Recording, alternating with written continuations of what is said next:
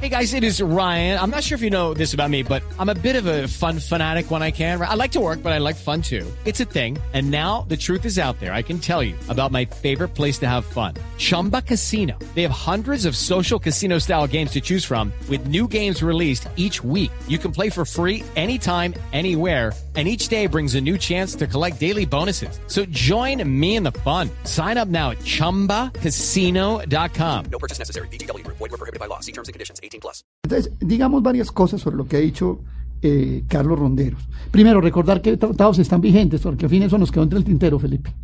Está el, el con Estados Unidos, está con la Unión Europea, tenemos tratado con Mercosur, tenemos tratado con Chile, tenemos tratado con México, las relaciones con la Comunidad Andina de Naciones, tenemos un tratado vigente con lo que llaman el EFTA, que recordémosle a la gente, eso es eh, países como Islandia, Suiza, Suiza. que es el más importante de ellos, y eh, Lie- Liechtenstein. Y tenemos el del Y Triángulo del el, Norte. el tratado del- con el Triángulo de eh, del Norte de América Central, que es Guatemala, Honduras y Salvador. En fin, si tenemos un poco de tratados andando.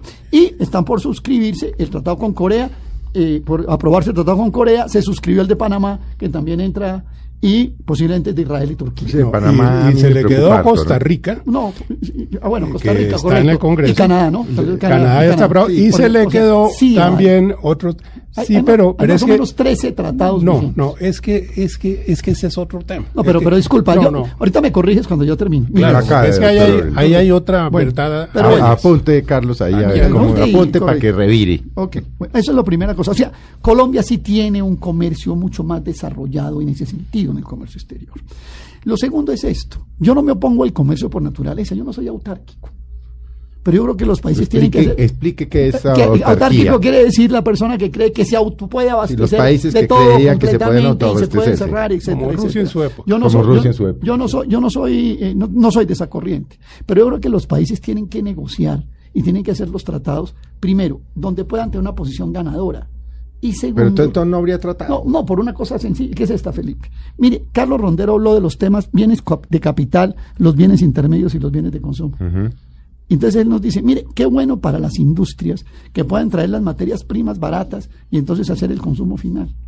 Esa es una concepción que hay de- del desarrollo y de la economía. Pero eso Yo- es malo. Yo tengo otra. Eso es malo per Sí, se. Voy a explicar por qué. ¿Por qué? Voy a explicar una cosa. Porque es mucho mejor, genera mucho más valor, genera mucho más ahorro tener la producción de las materias primas. Si usted agregar, le voy a contar una cosa. Pero si no las ¿qué- producimos- qué existe? Claro que las, O las producimos muy ¿Qué- caros. Perdóneme, Carlos, ¿qué existía en Colombia? En Colombia existía una 200 mil hectáreas sembradas en algodón que se volvían textiles en Medellín y confecciones en el eje cafetero. Esa cadena se rompió. Y era una cadena que agregaba valor, que generaba empleo. Porque había Que- contrabando. No, no, no, no había contrabando. Eran 200 mil hectáreas de algodón, Felipe. Eran miles de millones de metros de tela que se hacían en Fabricato y Cortejer. Fabricato y Cortejer tenían 25 mil trabajadores, hoy les quedan 3 mil.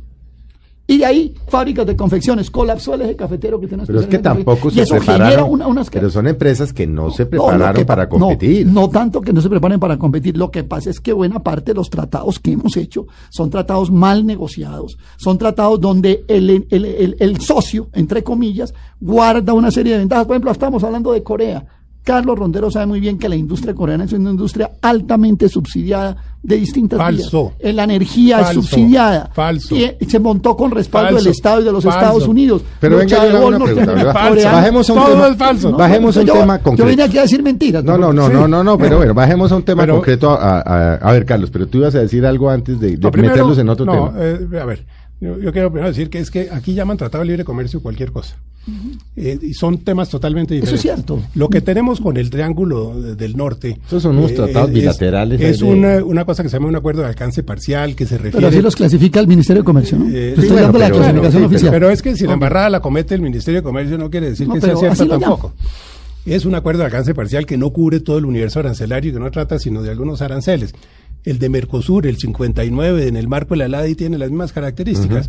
O sea, TLC es en el sentido en que se entiende moderno que hay negociación de servicios, negociación de bienes, negociación de compras estatales, de una cantidad de elementos. Propiedad intelectual, propiedad patentes, ¿no? intelectual, eh, eh, lo que se llaman las disciplinas. Eh, todo eso eh, son, son eh, los, los de nueva generación. El que se renegoció con Chile, el Estados Unidos, Canadá, Europa, eso es. Y todos ellos acaban de entrar.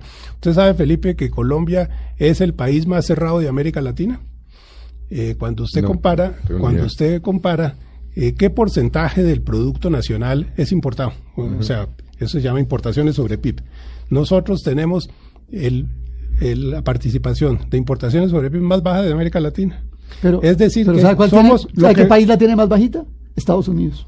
Estados Unidos porque Tiene tiene, 10%. un mercado interno muy grande, muy grande. Y Colombia también. Entonces, Esa es una 400 discusión muy millones de consumidores. Pero somos, tiene 50 somos, millones. somos, de- yo estoy hablando de América Latina, somos el país más cerrado. Somos 50 millones de habitantes. Somos un el mercado país interno muy importante. más cerrado de América Latina. O sea que, y, y estos tratados acaban de empezar, que es que nos están inundando, que es que aquí hubo unos tratados, pero sabe que me gusta una cosa, es la primera vez que le oigo decir a Aurelio que no es que los TLC estén, estén- sean malos, sino que están mal negociados. Ya, ya hemos avanzado No, es una que yo no estoy cantidad. contra el comercio nunca. Entonces, Lo eh, ahora, lo que digo es que tampoco el comercio es la base del desarrollo. En general, los países lo que hacen con su comercio, Felipe, es exportar excedentes. Exportar los excedentes. Se eh, Estados Unidos está exportando el 80% de su algodón. Le sobra el 80%. Pero uno y lo coloca a precio de remate. Eso no exporta los excedentes. Colombia claro. tiene una industria de flores que no la. Colombia no vende las flores que le sobran. Colombia tiene una industria de flores para la exportación. Más bien lo que le sobra es lo que compramos nosotros. Exactamente. Sí. Eso, Yo eso es una visión. Eso es una visión. más que yo. Eso es una visión distorsionada del comercio. pues, El- en mis el épocas de comercio ejecutivo. En general internacional son desechos de lo nacional. Eso no es cierto tampoco. Pues, Estados Unidos no exporta los excedentes, Carlos. Eh, pues, Europa Estados- no exporta los excedentes. Eh, pues, Brasil no exporta los excedentes. llamar- claro que los No, señor. no, este, no Brasil tiene una industria de soya de exportación. Brasil tiene una industria aeronáutica de exportación. No es que los aviones que le sobren los exporta. El primer renglón de exportaciones de Brasil es avion- aviones. Sí, la industria y no es que- aeronáutica. y no es que Y militar, Brasil, ¿no? y no es que Brasil exporte los aviones que le sobran y la soya que le sobra. No, es que el comercio internacional genera riqueza. Genera riqueza por la simple razón de que uno compra lo que alguien hace mejor y alguien compra lo que uno hace mejor. Y eso se llama asignación eficiente de los recursos. Pero en eso no es tan cierto. Eso, usted bien lo dijo, que ese teorema lo enunció Adam Smith en La riqueza de las naciones y que después lo llevó a la práctica a través del llamado teorema de la ventaja comparativa de David Ricardo. Que es la misma cosa, que es lo que estamos diciendo. Cada cual se especializa, los ingleses en paño, los portugueses en vino, cambian el producto y todos somos felices. Eso ya no es así, Carlos. Eso era hace 200 años así. Ya no lo es. Porque en el comercio mundial hay mucha trampa, Felipe. Y eso es bueno que los oyentes lo sepan. Para usted derrotar hoy a alguien en productos que se producen en común, o le mete subsidios, o mano de obra barata, o le hace una trampa, o le ayuda al Estado para derrotar al otro. Porque el mundo está lleno de productos. Esa es otra cosa que es muy interesante. Eh, No estamos viviendo en el mundo de la escasez, estamos Pero en el ¿qué mundo de la hacemos si el abundancia. mundo está lleno de productos, y fuera si estuviéramos cerrados? No, no, ¿Por qué no beneficiarnos ese- de esos, ese- de esos productos? hay productos en que nosotros también producimos que generan impactos muy fuertes de tipo social, de tipo productivo y de ganancia y de acumulación nacional. Pero incluso hay otros productos. Yo, por ejemplo, no creo que Colombia pueda seguirse dando el lujo en un mundo que tiene dificultades enormes de alimentación de seguir dependiendo de los cereales extranjeros. Yo creo que el país Pero tiene que, tiene que desarrollar, hacer lo mismo que hacen los otros, Felipe. mire, Felipe. desarrollar una industria nacional de bienes alimentarios básicos porque el país tiene que protegerse frente a eventuales situaciones de especulación. Mire, los alimentos se dispararon en el año 2008 y eso lo sabe Carlos. Y nunca volvieron a bajar a los precios iniciales. Por eso es que en Colombia ciertas presentaciones de pan como la que hablábamos ahora desaparecieron. Pero Aurelio, eso es una buena noticia. Eso es una buena noticia. Porque, ¿Por qué subieron? Pues porque 300 millones de chinos empezaron a consumir. Y no sé cuántos millones Qué de pena. vietnamitas, sino una cantidad, pena, una cantidad de personas en. Asia y en el mundo empezaron a consumir. En el caso de los granos, además, empezaron a sustituirse eh, recursos no renovables por recursos renovables en la generación eh, de Disculpe, Carlos, pero, Pero, la misma, pero, FAO, pero, la misma FAO ha dicho, es sobre ese punto de los precios de los alimentos. deme la misma FAO ha dicho, Felipe, Que tengo que hacer un corte, ¿no? el 30% de los, del alza en los precios de los alimentos obedece a la especulación en los mercados financieros. Bueno, yo no sé si la FAO ha dicho que yo no lo he No, visto, sí lo ha pero, dicho. pero hay, lo hay un gran crecimiento en la demanda y, y- y siempre que sube la demanda suben los precios. Con precios altos Colombia puede exportar porque Colombia lo que tiene es potencial agrícola para exportar, que es el caso de Corea.